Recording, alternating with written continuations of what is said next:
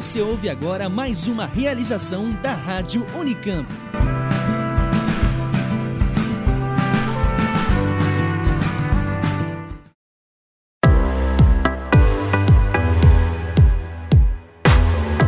Bem-vindos ao podcast do Unicamp Ventures, o grupo das empresas filhas da Unicamp. Eu sou a Vanessa Sensato, da Inova, e a cada programa vou trazer novidades das empresas fundadas por nossos alunos e ex-alunos.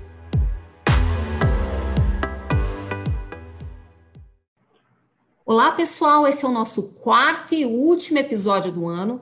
Dessa vez, o programa será dedicado ao empreendedor do ano 2020, organizado pelo Grupo Unicamp Ventures e pela agência de inovação da Unicamp, a Inova. Os três empreendedores finalistas neste ano foram o professor Roberto Lotufo, que foi vencedor na categoria Inovação. O Lotufo é CTO e cofundador da empresa NeuralMind. A NeuralMind atua na área de inteligência artificial e está hospedada no Parque Científico e Tecnológico da Unicamp.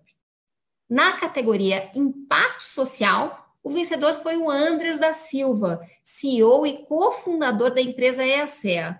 Nós conversamos com o Andres sobre o cultivo protegido no primeiro episódio de podcast deste ano sobre as Agitex. Então, se você ainda não ouviu o primeiro podcast, fica a dica.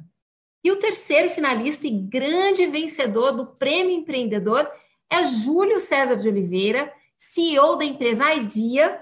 Júlio foi o vencedor na categoria de maior crescimento, que a gente chama de Scale Up, e acumulou o título de empreendedor do ano 2020. E o Júlio é quem está com a gente aqui hoje. Júlio, seja bem-vindo. Obrigada por aceitar estar com a gente hoje neste podcast.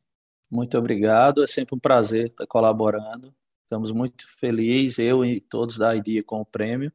Espero poder estar sempre colaborando com vocês.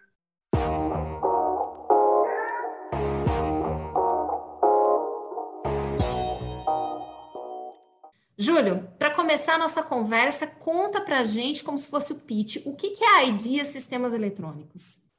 A IDEA, ela representa hoje não apenas uma empresa, mas um grupo, onde um grupo composto por três empresas, onde a IDEA é a principal empresa realizando P&D, R&D, é, baseada em serviços de R&D. Temos a BR Photonics, que é a empresa que faz a manufatura de devices fotônicos, e a Pitec, que é a nossa empresa que constrói e faz a desenvolve os nossos equipamentos é, e módulos. Então, esse grupo é um grupo fortemente drivado pelo estado da arte das, da, da área de telecomunicações, onde a gente, por um histórico de ter um grande conhecimento em comunicações óticas, teve como os nossos, nossos primeiros nossas primeiras oportunidades é, desenvolvimentos de chips para processamento digital de sinais de comunicações óticas, de lasers, de circuitos fotônicos integrados, sempre visando o aumento da densidade de bits por é, da densidade de bits na, em uma conexão. Então, nós estamos sempre trabalhando visando uma redução do custo por bit e eu acho que o resultado final nosso, você sente, a sociedade sente, quando suas, sua internet vai sempre aumentando de velocidade e o que você paga ali por mês não muda. Como é que isso acontece? Como é que eu tinha 50 kilobits por segundo há 10 anos atrás por 100 reais e hoje eu tenho é, 500 megabits por segundo por, pelos mesmos 100 reais. Então, esse tipo de. Claro que eu estou fazendo aproximações, mas esse tipo de, é um de scale né? up, esse tipo de escala de ganho em comunicação, onde tivemos o 2G, 3G, 4G, agora chegando o 5G, só é possível com a redu com investimentos em tecnologia que fazem com que novos dispositivos e equipamentos sejam criados, fornecendo bandas e, e, taxas 10, 100, mil vezes maiores a 10, 100, mil vezes menos custo.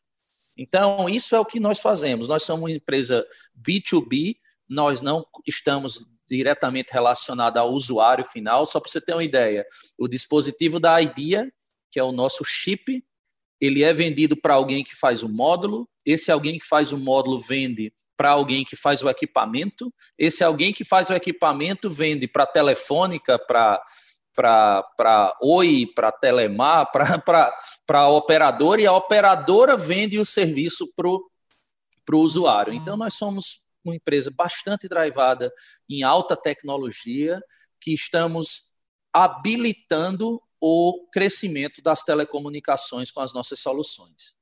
Vocês já devem ter percebido aí pelo início da conversa com o Júlio que o Júlio está bem ambientado já nos Estados Unidos, só pelo R&D, o drivada, né? Então, assim, Júlio atualmente mora nos Estados Unidos, onde você tem uma parte da empresa aí, né? Conta Isso. gente, já que você ganhou o empreendedor do ano, um pouquinho dessa sua trajetória profissional até montar essa empresa internacionalizada. Legal. Então, o, a, todos os clientes da IDEA, verdade, eu poderia dizer que hoje 100% da IDEA e 70% do grupo como um todo estão na América do Norte, na Ásia e na Europa. Então, com a, a maioria dos clientes aqui na, nos Estados Unidos. Então, o, a gente teve essa necessidade de estar mais perto dos clientes de estar nossos produtos sendo integrados aqui a, com o cliente. Então surgiu essa necessidade de a gente estar tá, de eu estar tá aqui mais próximo. Porém, todo o nosso R&D, toda a nossa pesquisa e desenvolvimento é feita no Brasil. É, a minha trajetória profissional, eu, eu, sou, eu me formei em engenharia elétrica em Campina Grande, na Paraíba. Meus pais são professores, eram professores universitários. Minha mãe faleceu, meu pai ainda é professor universitário. O, é, eu comecei muito apaixonado por tecnologia, descobri ali as fibras óticas e ficava maravilhado como é que a gente podia mandar dado por dentro do oceano, é, com cabo submarino, sinal sair do Brasil, chegar lá no Japão e voltar em milissegundos. Então, eu comecei tendo minhas bolsas de iniciação científica em Campina Grande, depois vim para o CPQD em Campinas fazer o estágio e conclusão de curso.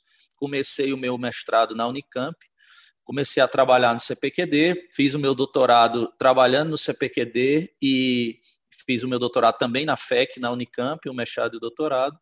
Em seguida, comecei a assumir cargos gerenciais no CPQD, é, assumi a gerência geral do grupo de comunicações óticas, com o crescimento da indústria nacional, teve Copa do Mundo, teve Olimpíada, que demandou bastante é, equipamentos nacionais, era da empresa Padtech na época, que tinha uma parceria com o CPQD e nós desenvolvíamos tecnologia para eles. Inspirado em todo essa, esse ambiente de que a tecnologia saía do meu laboratório, que eu, que eu, que eu liderava no CPQD, ia para a Padtech, a Padtech colocava no mercado eu olhei para aqueles, cara, que legal, essa, essa jornada científica. Nesse meio, a gente publicava muito paper, patente, orientava mechado, doutorado, transferia, transferia produto para a indústria. Vendo tudo isso, eu disse, cara, está na nossa hora, vamos montar uma empresa, está muito bom aqui, mas está confortável para a gente. Então, vamos sair, vamos montar um, um negócio. A gente não sabia nem para onde começar e o CPQD teve um papel muito importante, o ambiente de Campinas como um todo, onde, tá bom, mas como é que você quer fazer isso? Você está me mostrando se não existe cliente no Brasil. Então, peguei o avião, fui na Ásia, fui na Europa, fui nos Estados Unidos, consegui um investidor lá no Silicon Valley. O CPQD investiu junto, depois veio a FINEP e montei minha primeira empresa, que era a BR Photonics, que foi uma empresa que cresceu bastante. Depois saí, montei a IDEA, é, comprei a IDEA e aí depois comprei a BR Fotones de volta, fundei a Pitec e hoje vendi a Pitec para a IDEA e hoje está tudo num grupo só, onde eu sou o CEO dessas três empresas. Eu acho que basicamente essa é a minha trajetória, uma trajetória marcada muito pelo ambiente proporcionado pelo governo federal com esses projetos do Funtel que habilitaram a gente transferir produtos para a Padtech, pela Unicamp, onde a gente teve toda a nossa formação, pelo, pelo os institutos CTI, Eldorado, CPQD, que sempre participaram ativamente com, com infraestrutura laboratorial. Então, assim, eu acho que estar em Campinas estar em torno desse ecossistema que foi criado há mais de 30 anos,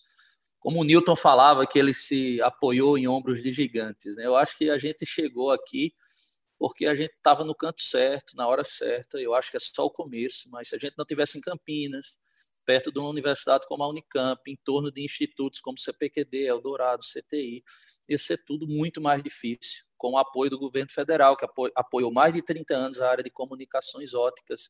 Então, acho que essas são as forças positivas. Claro, a gente teve a atitude de aproveitar essas forças para poder estar tá internacionalizando a empresa.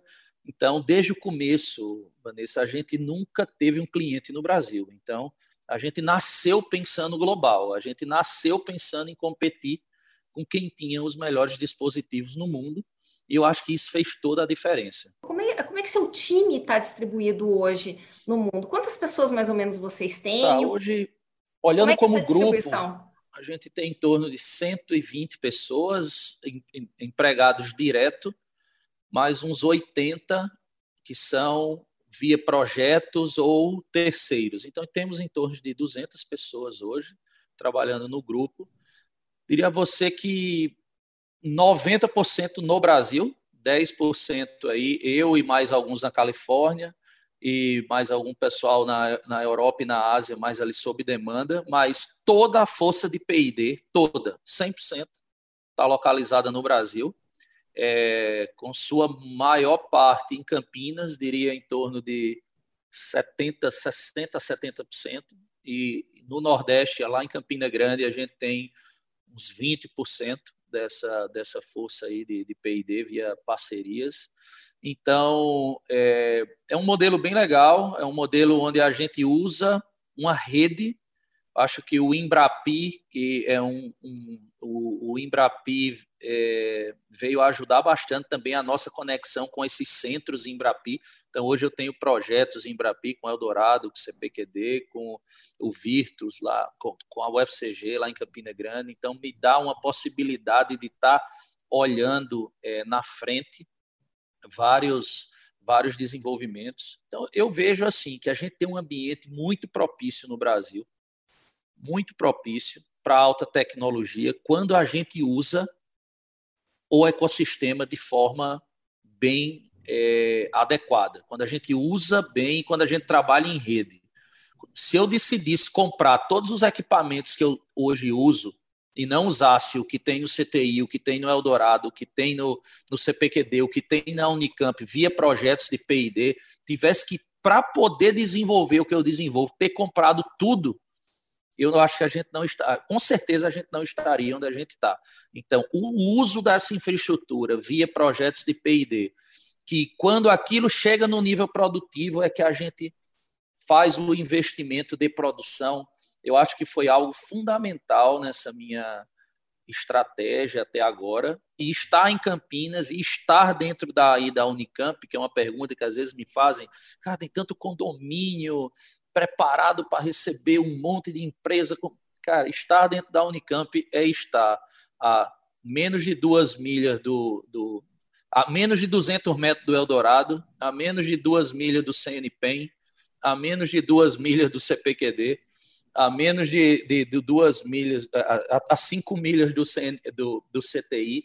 Então, tem esse laboratório nacional aí, que é o CNPEM, com o Sirius, espetacular. A gente estabeleceu uma, uma relação fantástica com eles. Aprendemos muito com os físicos lá.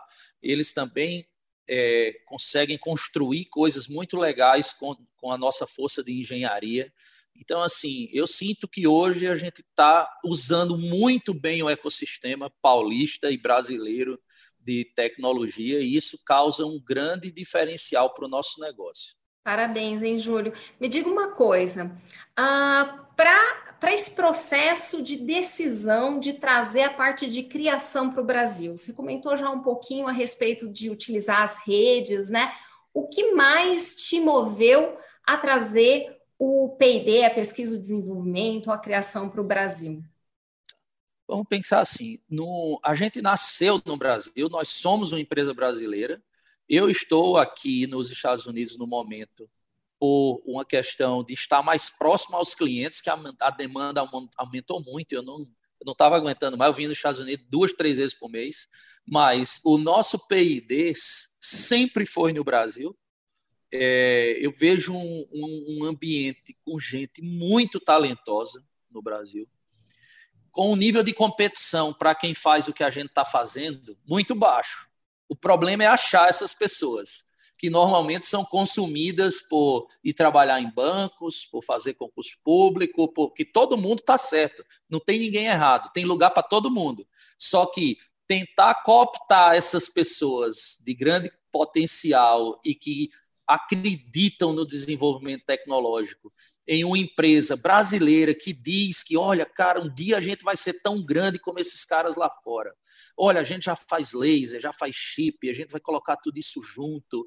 Nós vamos, nós temos hoje um dos maiores, a maior empresa do mundo, a IPG Photonics, é a nossa sócia, de, da maior empresa do mundo de fotônica, tentar convencer e atrair talentos a acreditar nessa nossa jornada no momento ali que ele está na saída da universidade, é, é um desafio, porque as oportunidades num país como o nosso, para quem quer apostar numa empresa pequena, apostar numa empresa que está crescendo ainda, que não é uma grande multinacional estabelecida, nem sempre é fácil. Só que eu, eu posso te dizer que as coisas estão mudando muito.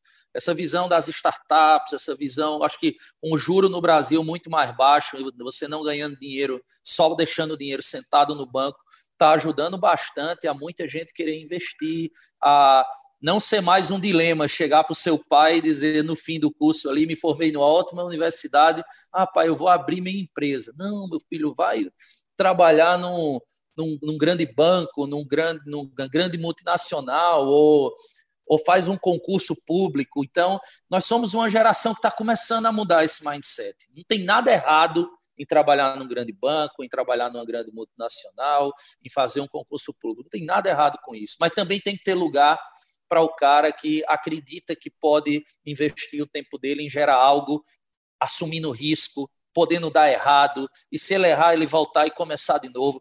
A gente tem que criar esse quarto pilar aí. Tem que, tem que ter é, espaço para todo mundo que queira é, trilhar cada um desses caminhos. E eu acho que a gente vem sim pavimentando esse novo espaço como nação. E eu vivo isso e espero inspirar pessoas a poder também tomar essa, esse, esse caminho. Um pouquinho de conversa com o Júlio, a gente já percebe que ele é um cara bem positivo, né, Júlio? Eu queria saber de você agora o que, que você acha que é um desafio para quem quer começar a trabalhar nessa área de hardware, né? A gente vê muita empresa de software no Brasil. A tua empresa é uma empresa que não é uma empresa de software, né? É uma empresa de hardware que tem algumas uh, exigências diferentes do que é uma empresa de software. O que você acha que quem quer empreender na área de hardware enfrenta como desafio no Brasil? Legal. É, eu acho que a, a, a, barreira de entrada seria um. São duas. Uma é investimento, que quem quer trabalhar com hardware tem que construir coisas, e para construir coisas você precisa de ferramentas caras, não apenas de computador. Então é muito legal. É, eu gosto muito também desse mundo do software. Eu acho que a combinação do hardware com software é o que é o futuro. Muita gente o mundo vai ser dominado por software, vai, não tenho nenhuma dúvida, já é. Porém, o software vai controlar algum hardware. Quem souber fazer esse hardware preparado para ser definido por software, também vai ter uma grande oportunidade. É nessa janela que a gente se inclui. Agora, construir hardware exige, tem uma barreira de entrada que é são equipamentos e tem uma outra barreira de entrada que é o conhecimento que é o conhecimento no sentido conhecimento do ecossistema disponível. Então, você pode mitigar muito o primeiro desafio, que é máquinas e é, equipamentos, se você tiver o segundo, um conhecimento do segundo pilar, que é o ecossistema. O que é que está disponível? Como usar? Olha, isso eu faço na China, isso eu faço no Brasil, onde eu devo colocar meu esforço em fazer o que todo mundo sabe fazer ou em identificar qual é o meu diferencial, tentar achar uma cadeia de parceiros que faça aquilo que todo mundo já faz e eu gasto o meu tempo fazendo isso aqui, essa parte aqui, que é uma parte que eu sou muito boa e agrego muito valor.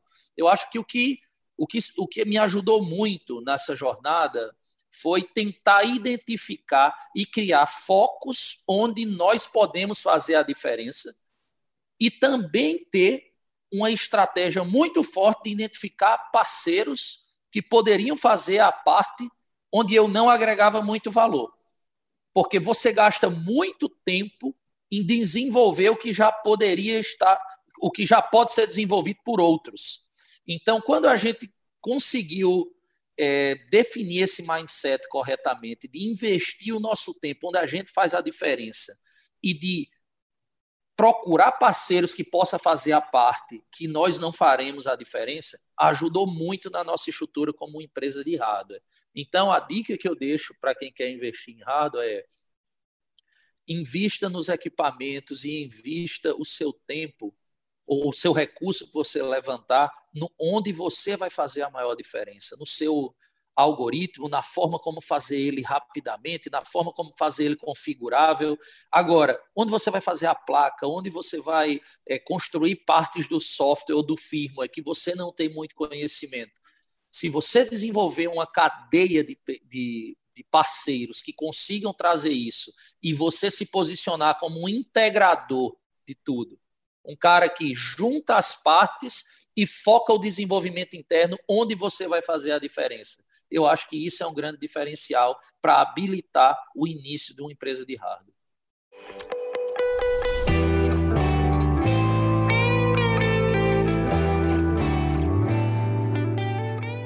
Júlio, vocês cresceram 25 vezes entre 2017 e 2019. Quais foram os principais fatores para esse crescimento? Eu te diria que o principal fator são, é, é uma evolução acho que é uma combinação de evolução tecnológica do nosso time.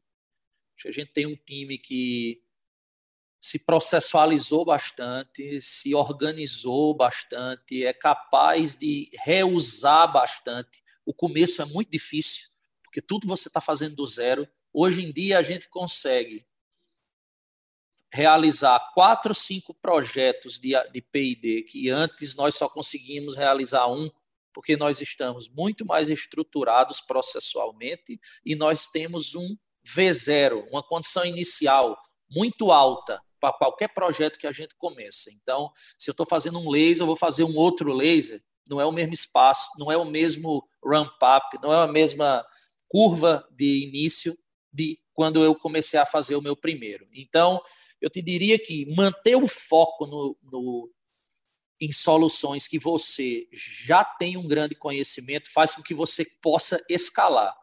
Porém, é, você tem um grande desafio para escalar em uma empresa de serviço e não de produto, como a IDEA. Na BRP e na, e na Pitec a gente faz produto, então a gente escala com automatização, com máquina. Na IDEA não, a gente escala com gente.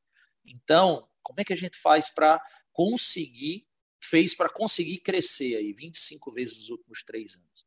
Foi pegando projetos dentro do nosso foco e formando muita gente ao longo desse caminho. Então, a gente tem um programa de formação e de treinamento que gira em torno de 35 pessoas, perene. Todo ano a gente está formando 20, 30 pessoas, é, ou no nosso programa de estágio, ou no nosso programa de capacitação, é, em Campina Grande, em Campinas, e aí a gente está aproveitando aí sempre 10, 15 pessoas todo ano.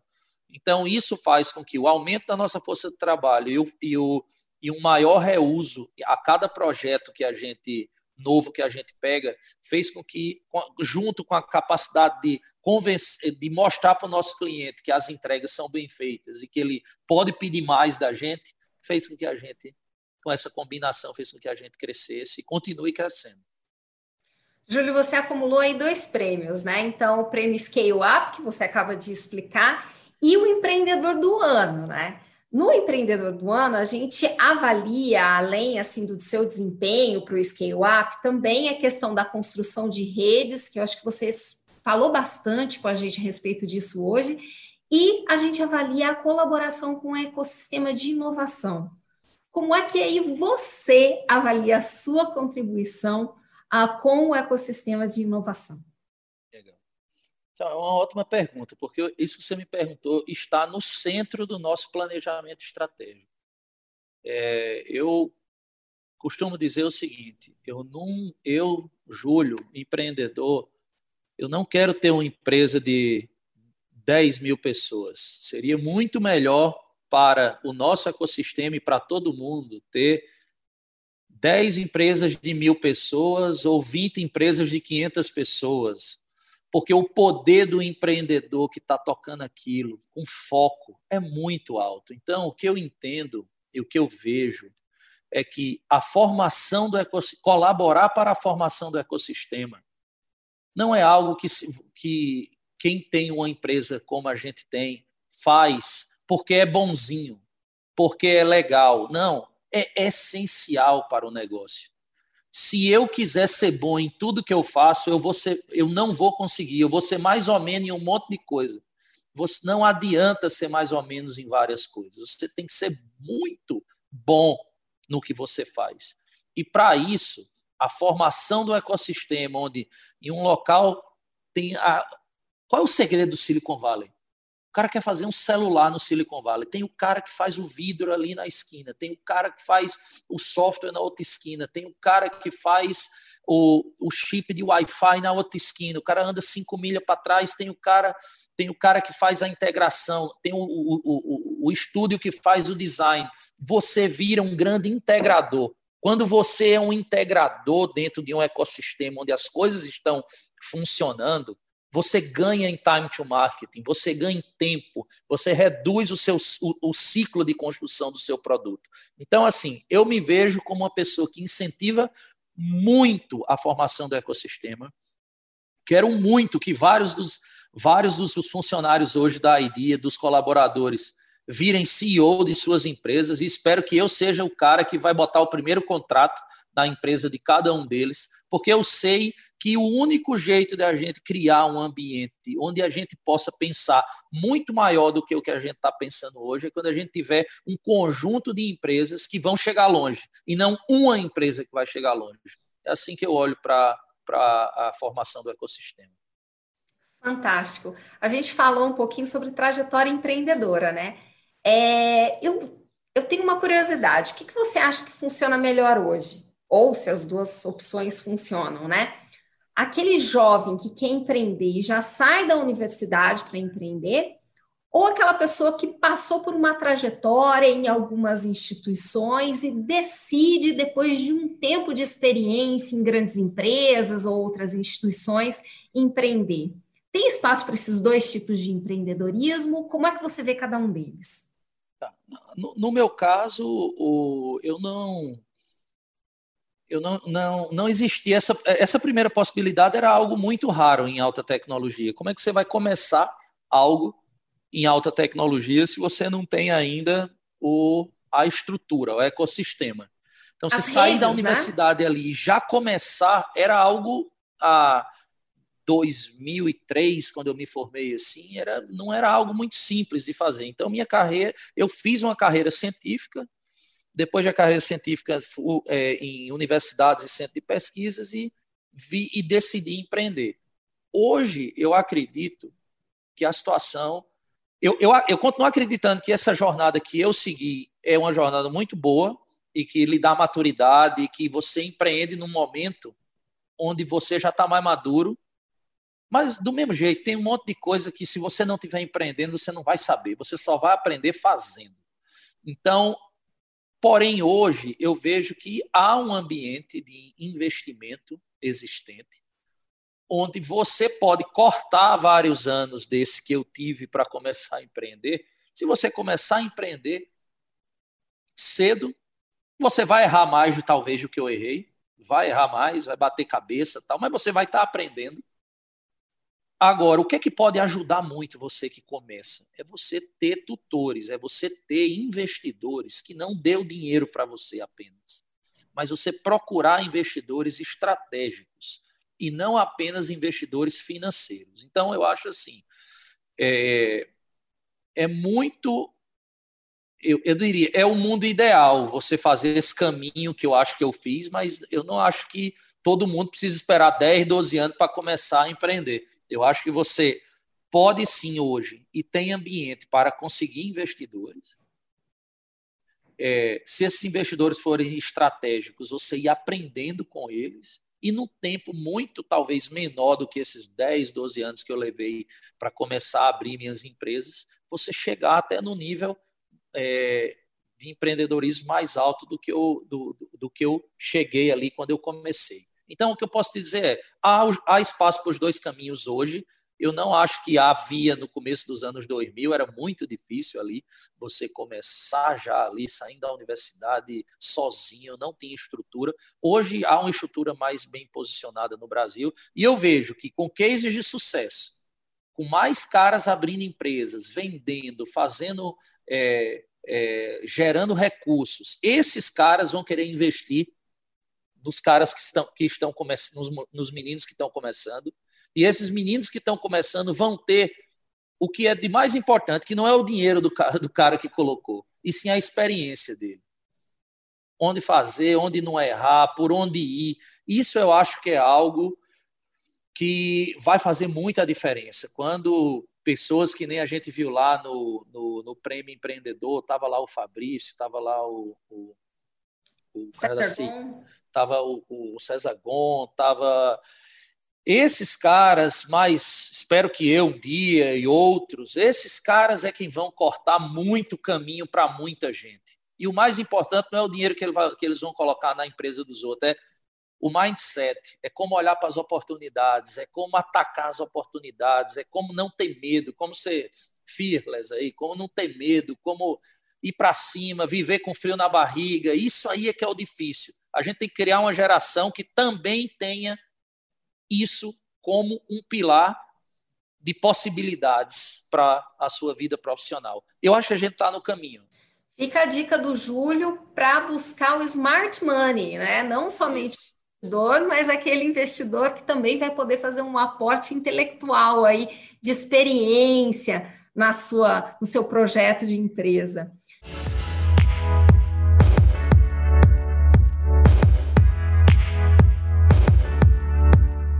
Obrigada, Júlio. Foi um grande prazer receber você no podcast de hoje, viu? Legal. Ainda de forma virtual, porque a gente ainda está na fase de distanciamento social. Que bom. Eu, para mim, foi um grande prazer participar. Eu sou um grande incentivador do empreendedorismo e de levar tecnologia para resolver problemas da sociedade. Acredito que a gente vai conseguir sim mudar o mundo, dar a nossa contribuição para que a gente tenha uma sociedade melhor, mais justa, mais conectada. E contem sempre comigo, é, não só eu, como todos os, os colaboradores da IDEA. Tenho um grande prazer em participar da, dos eventos da Unicamp e em colaborar com a nossa sociedade. Pessoal, esse foi o último episódio de 2020 do podcast do Grupo Unicamp Ventures. Agradeço novamente a presença do nosso convidado. Bom fim de ano para todos. Desejamos um ano novo com esperanças renovadas. Em 2021, voltaremos com novos episódios de podcasts e também com toda a programação de webinários do Grupo Unicamp Ventures. Até breve!